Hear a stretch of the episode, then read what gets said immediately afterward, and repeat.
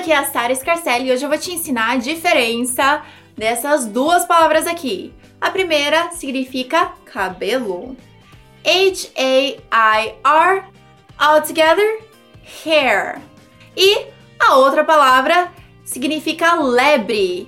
H-A-R-E, hair. Muito bom, a pronúncia é a mesma para as duas palavras, hair e hair. Então, se eu quiser falar do seu cabelo, posso falar: seu cabelo está espetacular. Your hair is spectacular. Your hair is spectacular. Mas se eu quiser falar, tem uma lebre ali escondendo debaixo do arbusto, eu posso dizer: The hair is hiding behind the bush.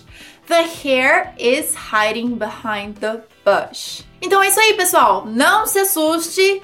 As duas palavras são escritas de formas diferentes, mas sim tem a mesma pronúncia. Hair and hair. As you can see, my hair is a little bit different. So Gianna, what happened to your hair? I cut it and it don't get in my face. Your hair was in your face? Mm-hmm. E agora fica a minha pergunta pra você. Do you prefer your hair short or long? Me in the comment section. E também comente aqui se tem outras palavras que te confundem na hora de pronunciar. Eu quero saber e preparar mais conteúdos para você. Thank you so much. I'll see you soon. Bye guys.